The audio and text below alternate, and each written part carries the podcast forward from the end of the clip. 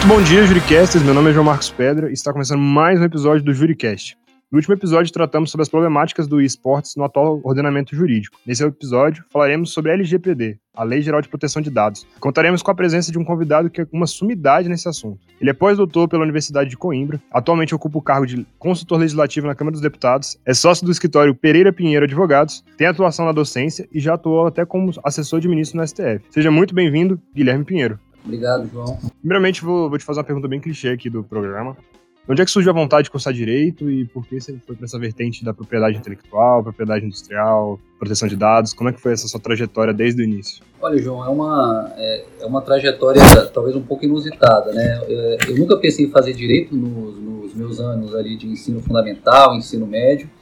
É, o que eu sempre quis é, foi fazer engenharia, engenharia elétrica mais especificamente, que era é, a profissão do meu pai, então tinha ele como exemplo é, e queria fazer engenharia. Né? Quando chegou no vestibular, no ano do vestibular, era 1997, eu prestei é, vestibular para engenharia elétrica na UNB, passei e comecei a cursar.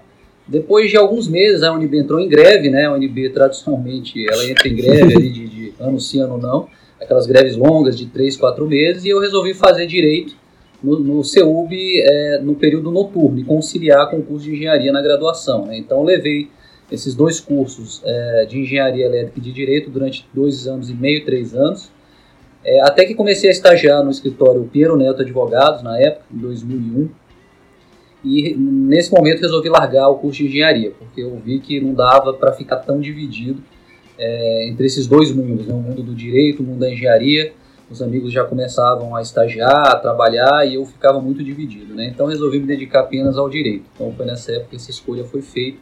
Mas essa paixão aí por tecnologia, por é, telecomunicações, né? É, é, que depois veio para o campo da internet, para o direito digital, ela começou a partir daí.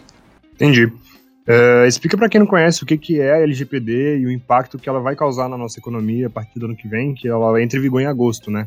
Como é que vai ser esse impacto, o que, que ela é e o que, que ela vem para trazer? Exatamente, João. É, a LGPD é a Lei Geral, né, é a Lei Geral de Proteção de Dados Pessoais.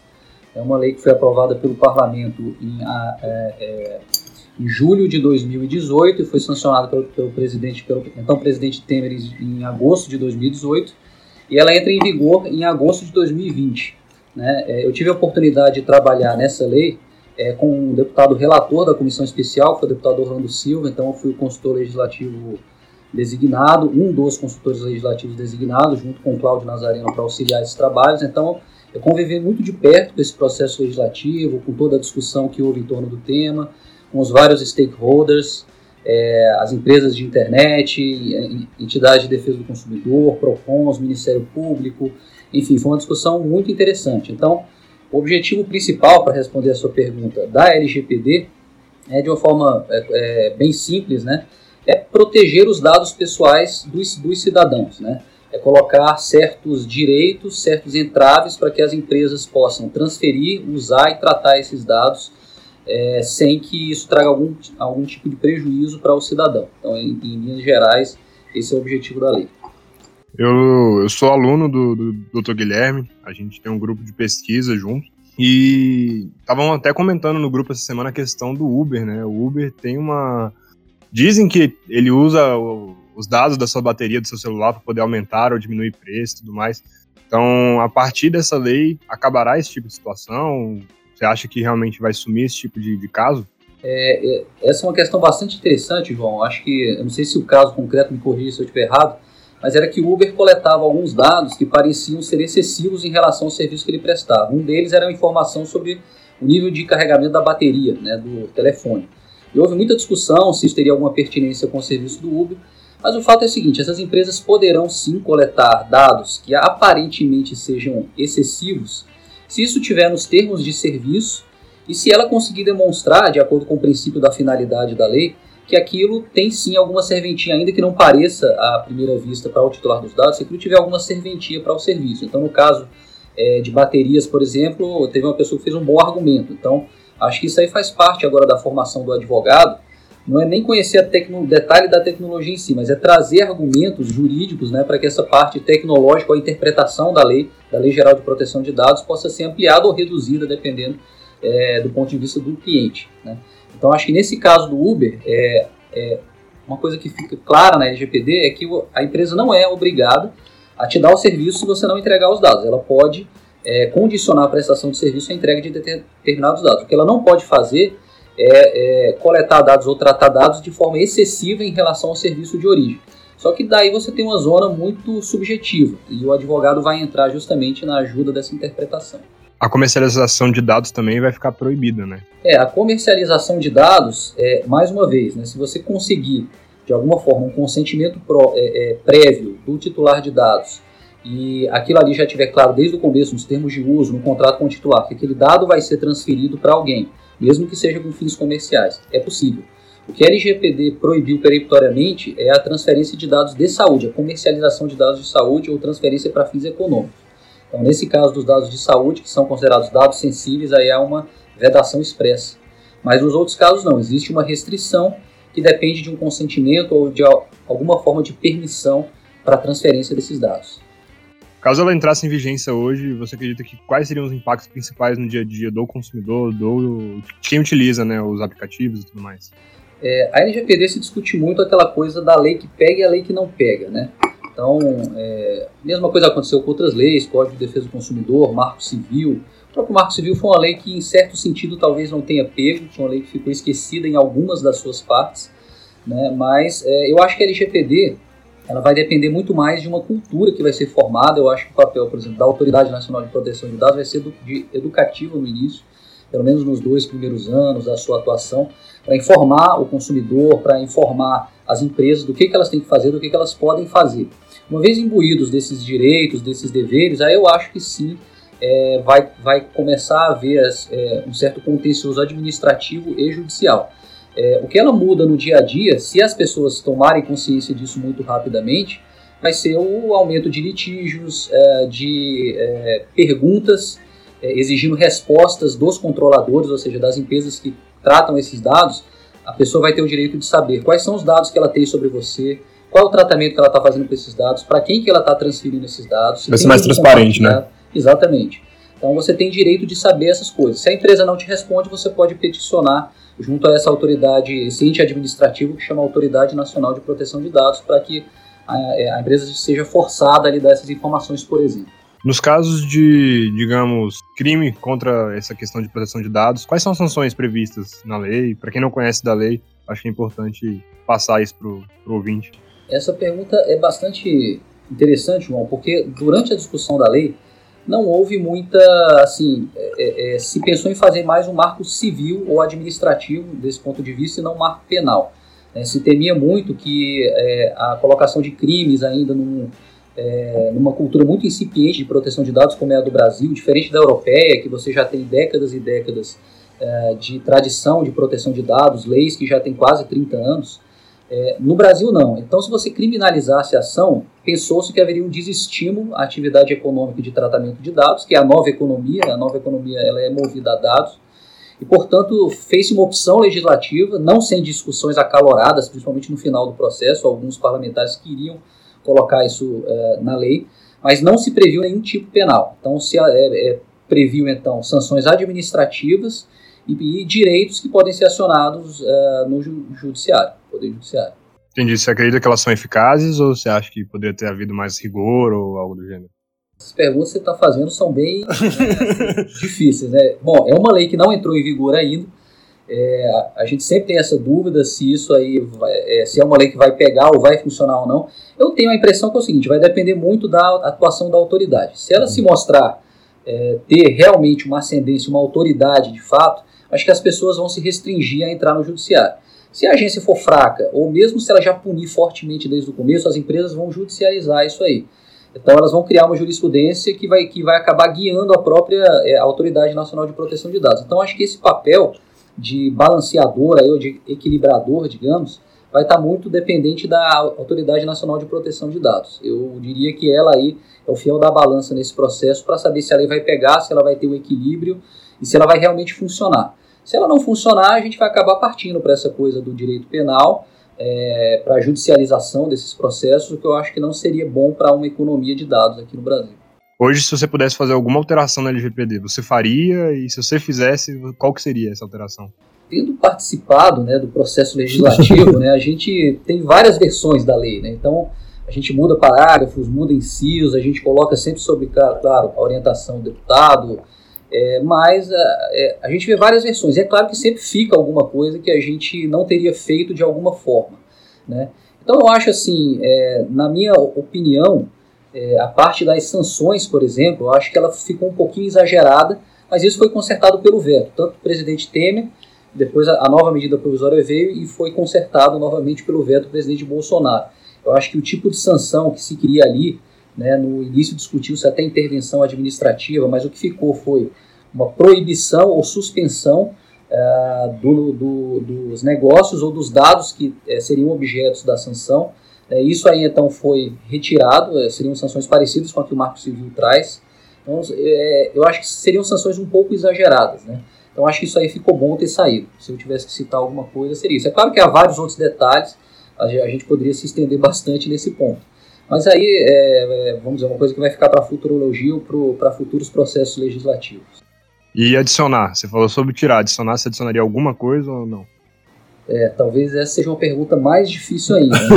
eu acho que não. Eu acho que é, a gente tem uma mania no Brasil né, de querer detalhar demais a lei, pegar do ponto é, é, a lei né, e querer descer muito do, no, no, terreno da regulamentação. Eu acho que esse papel tem que ficar com a, com a autoridade, ela tem mais agilidade, mais é, é, presteza para fazer esse tipo de regulamentação, alterar a regulamentação e ajustar a economia. Eu acho que engessar esse tipo de coisa em lei seria ruim. Então, eu não vejo nada assim que ficou faltando. Né? É, eu acho que tudo que for faltando pode ser complementado, pode ser melhorado do ponto de vista da regulamentação. Hoje, agora realmente indo para a vertente da sua vida pessoal e tudo mais, acadêmica, você é pós-doutor, então você já tem uma trajetória na vida acadêmica bem grande, né? Como é que foi todo essa, esse processo de mestrado, doutorado, pós-doutorado? Como é que foi isso e como é que você foi se encontrando na academia até chegar no pós-doutorado? É, eu costumo dizer que as coisas da vida nunca são muito planejadas, então nunca pensei em entrar na vida acadêmica, pelo contrário, quando eu fazia graduação não gostava muito, não tinha pretensão nenhuma. Né? Quando acabei, fiz então uma especialização em Direito Econômico e Regulatório, apenas para me especializar, né? eu comecei a trabalhar no escritório que trabalhava com direito de telecomunicações, regulação de telecomunicações, então queria me especializar nessa, nessa área. Depois resolvi fazer um mestrado acadêmico é, no, no, no ICEUB, e também era na área de políticas públicas e tal. É, e depois acabou que eu fiz o mestrado fora. Eu fiz o mestrado na Universidade, na Universidade de Columbia, em Nova York. Uma experiência é, extraordinária, até porque minha esposa engravidou, então a gente teve que, que ir com gêmeos pequenos para lá. Caramba. Então foi uma experiência assim, né? Passar um ano inteiro em Nova York estudando e com a família crescendo lá. É, então foi uma experiência interessante. Quando eu voltei, aí sim, eu já tinha, eu estava mais imbuído dessa questão acadêmica, de que eu talvez quisesse dar aula mesmo. Procurei o doutorado, né, entrei no doutorado na Universidade de Brasília, é, fiz a minha tese sob orientação do professor Marciório. Sobre é, qual tema? O tema foi sobre a gestão do espectro de radiofrequências. Né? As radiofrequências que foram objeto agora de uma lei aprovada recentemente no Senado, que já foi para sanção, alterando todo o sistema de telecomunicações, o marco regulatório das telecomunicações. E uma das principais coisas dessa lei foi em relação ao espectro de radiofrequências, né? Porque a Lei Geral de Telecomunicações, lá, no, lá em 97, ela previa que as empresas podiam renovar só uma vez a sua autorização de uso de radiofrequência. E essa lei permitiu re, é, é, renovações sucessivas, né? Então a minha tese tem a ver um pouco com isso, mas é sobre a flexibilização do modelo regulatório das radiofrequências no Brasil, um pouco mais ampla. É, mas foi um assunto que ganhou de novo recentemente esse destaque aí por causa da aprovação dessa lei no Senado, desse projeto de lei do Senado. O mestrado também foi sobre radiocomunicação? Não. O mestrado, aí teve os dois, né? O que eu fiz no Uniceub, ele foi sobre uma questão de convergência regulatória, né? Na época isso não era tão claro ainda, em 2006, 2007, eu terminei em 2008, é, mas era um tema de convergência regulatória, quer dizer, todas as mídias estão confluindo, a internet trouxe isso, né? Então você tinha serviços muito separados, com barreiras muito claras. Telefonia fixa, celular, TV por assinatura, era tudo muito separado, né, com uma regulamentação distinta. A tecnologia e essa convergência tecnológica começou a diminuir diluir essas barreiras. Então a tese é, tratou de sair como regulamentar esse novo cenário. Enfim. E hoje é claro ver, né? Hoje o WhatsApp faz ligação, então querendo ou não a internet fazendo. Às vezes você assiste Netflix pelo celular, a internet te dando TV, então é realmente Exatamente. Tanto a internet como os smartphones e esses é, é, é, outros aparelhos, eles tornaram essa convergência uma realidade. Hoje a gente nem é, consegue mais pensar como é que era assim essa separação tão rígida entre serviços. Né? Entendi. E o pós-doutorado, como é que foi essa experiência? Onde é que surgiu a vontade de ser pós-doutor e fechar a vida acadêmica ali, né? Fechar o caixão? Pois é. É, a gente nunca fecha, né? A gente sempre pensa em um outro pós-doutorado, talvez, mas assim, realmente um agora teria que ser alguma coisa que valesse muito a pena. É, o pós-doutorado ele é, veio por um desejo que sempre existiu de estudar em Portugal, né, é, de gostar de autores portugueses, da história de Portugal. É, e a Universidade de Coimbra, né, já tinha visitado outras vezes algumas viagens, mas tinha, essa, tinha esse desejo. Né? Então fiz a minha inscrição, é, fui aprovado e, e, e, e, me colocaram um cara que eu já admirava muito, tinha lido bastante, que era o professor é, Jonatas Machado né, que é, para mim, o cara que escreveu o melhor livro sobre liberdade de expressão em língua portuguesa, pelo menos, né, que é a tese de doutorado dele, um calhamaço de 1.300 páginas. Né, então, conta toda a história da liberdade de expressão, um tema bastante interessante. Então, fui orientado por ele para mim, foi uma experiência fantástica. Né. E foram, foi quanto tempo de, de pós-doutorado? O pós-doutorado durou um ano. Né? Um ano. Eles têm um sistema lá onde você não precisa ficar lá, então eu fiquei pouco tempo lá, fiz a minha pesquisa aqui é, em Brasília, mas mantendo um contato é, direto com o orientador. E quando você volta, você tem lá uma semana onde você tem que expor a, é, a sua, a sua monografia de pós-doutoramento, que eles chamam lá em Portugal. E aí você tem uma banca que te avalia, faz perguntas e tudo, e aprova ou não aquele trabalho. Depois você é, é, deposita o trabalho realmente escrito também é, tem uma posterior avaliação. É dessa forma que eles fazem lá. Se a pessoa quiser, eles podem ajudar você ficar dois, três meses lá também, numa residência, eu acho que seria interessante. Mas como eu já tinha a família, estava crescendo, para mim ficou difícil me mudar novamente para o exterior. E foi sobre qual tema o, a sua monografia de, de pós-doutorado?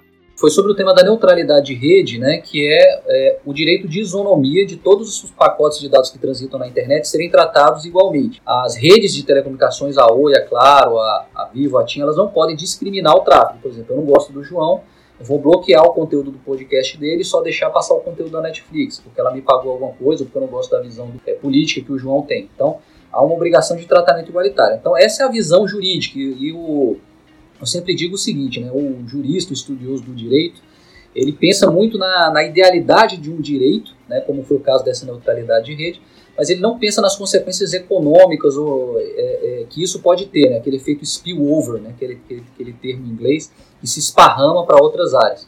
Então, essa questão da neutralidade tem uma série de problemas na gestão da internet que eu tentei levantar nesse trabalho e trazer algumas soluções, mantendo o princípio da neutralidade, mas tentando dosá-lo ali, moderá-lo, para que ele se tornasse mais economicamente amigável, digamos assim. É, você chegou até o pós-doutorado, então leu muito, acredito eu. E você teria hoje algum livro de cabeceira, algum livro que realmente você diz que esse é o livro? É, é cada livro tem o seu momento, né? Então, tem um livro que eu estou lendo do, do, Rodney Stark, que é um historiador é, americano, né? E que, na verdade, ele conta a história da civilização, né? Como é que a gente chegou aqui até hoje. Então, ele fala das várias influências, né? Seja da civilização católica, seja da civilização romana, e como é que a gente chegou aqui até hoje. Então, ele fala que não é um acaso. Isso, assim, eu acho sempre muito interessante, né? Não tem muito a ver com o meu tema de direito e tecnologia, pelo contrário, a gente foge um pouquinho disso aí, mas é bom para dar uma arejada também. A gente está sempre em contato com temas diferentes, como história, economia, sociologia e filosofia. Para ser completo, né? E sobre essa questão de proteção de dados, tem algum livro que você fale assim, esse é o livro sobre proteção de dados, direito de regulação e tudo mais? É, é um tema muito recente aqui no Brasil, né? Então, é, eu comprei tudo que eu posso pôr à mão é, sobre proteção de dados pessoais, eu coloco minha mão. É, tem um livro que eu tive muita dificuldade para achar, né, um tempo atrás, foi o livro do Danilo Doneda, que é um livro de 2006. É, o livro da Lara Scherto, que veio em parte da dissertação de mestrado dela na UNB, né, também é um livro bastante interessante. Quais são os nomes deles? É, agora não vou lembrar de cabeça. Mas, mas os autores estão aí então, né? É, os autores estão aí. Não vou lembrar de cabeça, depois eu posso ver para você. Né? Porque são livros que a gente muito, muito é, lê, consulta um capítulo ou outro, mas são livros, por exemplo, que não falam nada de LGPD, são livros anteriores a LGPD. Né? Então, nesse momento, às vezes a gente quer pegar coisa. É, então, por exemplo, é, tem vários livros agora com comentários à Lei Geral de Proteção de Dados, que, cujo nome geralmente é isso, Comentários à Lei de Proteção de Dados. Então, tem o livro da Patrícia Peck, que é um livro muito pequenininho, principalmente a parte de introdutória, que ela fala de implementação da LGPD interessante, apesar de muito curta. Tem o livro do professor Márcio Cotes, é, que é escrito em co-autoria com outro autor que eu não estou lembrando, mas ele faz vários comentários é, é, interessantes também. É, e tem um livro agora que foi coordenado pela professora Ana Frazão, que acabou de sair agora, eu recebi ele há cerca de 30 dias, talvez. E tem vários artigos, já li vários artigos do livro, falando sobre temas específicos da LGPD com autores renomados aqui é, do direito brasileiro, desde o Gustavo Tepedino, passando por outros aí. Então, é, também é um livro interessante. Mas como é um tema recente, ainda não tem aquela. Não dá para você dizer que tem um livro clássico ou aquele livro âncora que vai é, te guiar pelo assunto assim com segurança. Até porque não tem nem regulamentação da LGPD. A gente não sabe como é que essa lei vai ser regulamentada, qual a interpretação que vai ser dada pela própria agência. Então a gente ainda está meio é, é, é, tateando aí essa questão da proteção de dados no Brasil. Navegando em águas misteriosas ainda, né? Exatamente. Vamos entrar no nosso quadro 3 em 3. Vou dar três temas para o Guilherme e ele vai me dar a opinião dele em três palavras sobre cada tema. Eu quero saber sua opinião sobre blockchain e criptomoeda. Liberdade, segurança, esperança. Nosso segundo tema é LGPD. Direito, proteção, pode parecer redundante, e liberdade também. Liberdade também. E o marco civil da internet? Opinião em três palavras. Defasado, é, pretencioso errou o alvo, né? Tem, mal, tem má pontaria, não sei se existe uma palavra para isso, mas eu acho que ele, ele veio um pouco tarde no tempo. Né? Era uma lei para ter sido aprovada na primeira metade ali, na segunda metade dos anos 2000 e foi aprovada na primeira metade dos anos 2010. Então, acho que ela está atrasada uns 7, 8 anos. Eu acho que hoje ela já tem que ser mudada em alguns pontos. Entendi. Vamos para o nosso próximo quadro, que é o quadro Mandiná. Eu vou te dar um tema e você vai me dizer sua opinião, que você acha realmente assim, especulativo, bem realmente prevendo o futuro. O tema é o futuro do e-commerce e as formas de captação de clientes, em vista essa questão do, da Lei Geral de Proteção de Dados. É, eu acho que esse tema é um tema que tem muita conexão com a proteção de dados, né? quer dizer, a captação de clientes tem tudo a ver com a proteção de dados. É, do jeito que está hoje, né? você podendo usar é, economia comportamental aliada a dados para tentar é, é, captar clientes, eu acho até que a gente entrou num mundo um pouco perigoso. Né? Você não está convencendo o cliente a comprar o seu produto, você está induzindo ele nem que seja subliminarmente, da forma mais sorrateira, talvez, ele a, a comprar o seu produto. Então, acho que a Lei Geral de Proteção de Dados ela vem regulamentar isso aí, e se ela não fizer isso aí, isso é, acho que é uma das nossas menores preocupações. Né?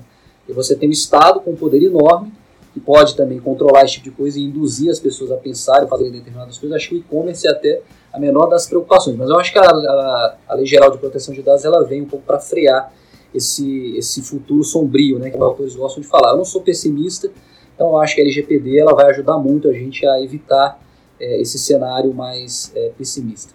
Fiquei um pouco curioso quando você falou sobre blockchain e criptomoeda. Agora, realmente, uma pergunta que não precisa ser três palavras, mas qual é a sua opinião sobre isso? Criptomoeda, blockchain, você acha que realmente é o futuro? Vai acabar banco, vai acabar tudo, que muita gente fala, ou realmente você acha que é uma adaptação ao novo mercado? É, eu acho que não, que não dá para ter aquela visão é, tão libertária, né, porque as forças contrárias são muito poderosas, é, é então eu acho que é, se você pegar alguns autores, por exemplo, o Frederick Hayek, né, ele já falava disso num livro chamado Desestatização, é, Desestatização do Dinheiro, né, um livro da década de 70, na época lá que ele ganhou o prêmio Nobel, não foi nem por causa disso, mas dessa época, em que ele falava que era possível você criar moedas, né, entidades privadas criarem moedas, ganhar confiança no mercado e começarem a competir. Você vê à primeira vista, você não acredita, mas quando você começa a ler o livro, é uma coisa que dá para acreditar. Mas vendo o nível, é, o mundo real, né, eu acho isso aí, eu já investi em Bitcoin, invisto em bolsa de valores, então eu gosto muito dessa área. Mas acho que é uma coisa que ainda vai demorar um pouquinho. Eu acho que é, é, os isso, bancos isso... vão sofrer um pouco mais no futuro, mas a moeda virtual ainda vai demorar um pouquinho a pegar assim, ainda mais como única alternativa, né? Ela vai conviver com moedas oficiais muito tempo Esse ainda. paralelo, né? Isso você acha que já foi no tempo certo ou você acha que já foi muito adiantado, muito atrasado? O que, você acha sobre as criptomoedas? É, eu acho que teve um boom, né? É, algumas pessoas se iludiram com isso aí, né? Acharam que iam ganhar muito dinheiro e rapidamente, né? Vários ICOs, né? É, é, foram várias moedas foram lançadas e o negócio não deu muito certo. Eu mesmo perdi um pouco de dinheiro em alguns desses ICOs, mas a gente foi vivendo e aprendendo. Né? Então agora um pouco de pé no chão e um pouco mais de calma nessa área. Tranquilo. Então, Guilherme, quero só te agradecer muito, foi muito bacana esse nosso bate-papo. É, acho que trouxe muita luz aí pro pessoal que ainda não estava conhecendo a LGPD. Até para mim foi muito gratificante ter aqui. E queria te agradecer muito. É, considerações finais, tem algum abraço para mãe, papagaio, cachorro, para alguém? É, eu agradeço, João, é, você e aos seus ouvintes a oportunidade de participar. É, o abraço e o beijo vão para a esposa e para os filhos sempre, né? Mas eu que agradeço a oportunidade de participar e fico à disposição. Tem alguma forma de contato com você? LinkedIn, Instagram? Alguma, caso os ouvintes queiram realmente conversar com você sobre esses, esses assuntos? Eu tenho uma página no, no, no LinkedIn. É, então, quem tiver algum interesse é, é, Guilherme Pereira Pinheiro, se não me engano. É, ou Guilherme Pinheiro, tá, gente? Eu não, não, sou, não uso tantas redes sociais, mas acho que é Guilherme Pinheiro. Então, se você pesquisar meu nome lá, né, é, você vai acabar encontrando lá. Eu vou deixar, vou deixar o link no, na descrição, então, para ficar mais fácil. Deixa o link na descrição aqui. Tá, Instagram, alguma coisa não? Instagram não. Instagram não, não uso. Twitter é só para acompanhar algumas coisas, mas eu não, eu não sou ativo, né? Hum. Então é mais é para acompanhar é, as notícias e as, e as, tendências, mas realmente eu não sou muito ativo, não. Acho que tem que mudar isso aí, né? É. muito obrigado, doutor. E a gente fica por aqui. Daqui a 15 dias a gente tem um novo episódio e agradeço a todos vocês por estarem ouvindo, mandando mensagens. Ontem encontrei o primeiro desconhecido para mim que ouve o podcast, então queria mandar um abraço pro Luiz. E foi muito, muito generoso comigo, então agradecer você e a todos os ouvintes. Então, daqui a 15 dias a gente se encontra de novo. Valeu!